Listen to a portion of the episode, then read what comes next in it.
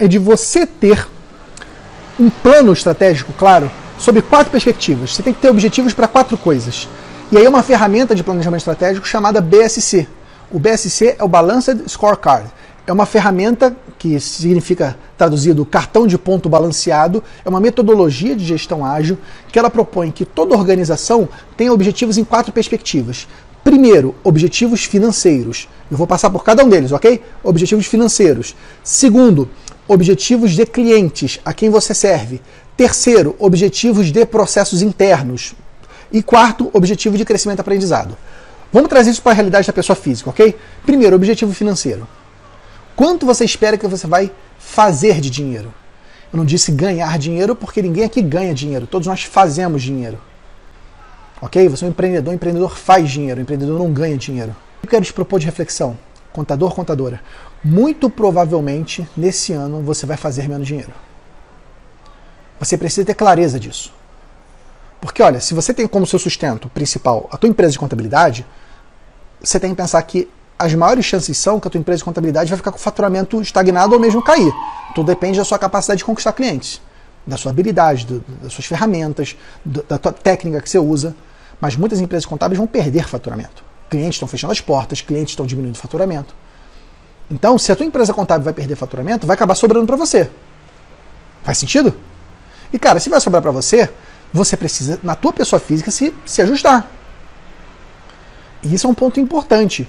Você precisa ajustar as finanças da sua pessoa física, da tua família. Porque se você continuar com o mesmo perfil de consumo, de gasto que você tinha quando você tinha outra remuneração, você pode afundar a tua família. É hora de você repensar seus gastos. Pô, tem família que tem, pô, três assinaturas de TV, né? Pô, tem Netflix, tem Amazon Prime, tem a Net. Pô, precisa disso tudo? Você vê esse tanto de novela, cara? De, de série? Não vê. Pô, corta uma delas. Repensa seus gastos. Enfim, é o momento de você olhar para tua finança. Segundo ponto, clientes. Quem são os nossos clientes? Você, como pessoa física, você serve uma porção de pessoas. Você serve a sua família, seu marido, sua mulher, seus filhos. Você serve os seus pais. Então, como vai ser a tua relação com eles? É o momento de você repensar isso. Então, é um novo desafio. Como você vai lidar com seus clientes? Ok? Terceiro, processos internos. Na pessoa física, o que é um processo interno? É o seu corpo. Como você vai cuidar do seu corpo? Cuidar da sua saúde, e aí, dilema, né? exercícios físicos. Como é que você faz exercício físico? Que horas você faz? Como você vai se alimentar? Tudo isso é importante. Ah, Pedro, pô, mas você não, não fala para empreendedores contábeis? O que, que você está falando aí de exercício físico? Pô, tu não está fazendo exercício físico direito, quem quer falar isso para mim? Nós somos os líderes da, das nossas empresas. Se você não estiver bem, quem vai tocar o negócio para você? Você tem que estar tá bem. Bem de cabeça, bem de corpo, bem de saúde. Então você tem que estar tá bem. E isso é importante você repensar nesse momento de crise. Como eu vou lidar com isso? Talvez você tenha eventualmente que cancelar a academia, pô, mas vou fazer no meu condomínio, vou fazer na, correr na rua, enfim, mas você tem que pensar sobre isso. E por fim, a perspectiva de aprendizado e crescimento, que é o seguinte: o que, eu vou fazer, de que informações eu vou me alimentar para que eu esteja mais forte do que antes? O que, eu preciso aprender que eu ainda não sei, que vai me fazer sair dessa crise mais cedo? E aí, você atuando na área contábil, tem uma coisa que tenho falado muitas vezes Vai sair da crise aquele contador que souber vender melhor e aquele contador que souber resolver o financeiro das empresas. Não tenha dúvida disso.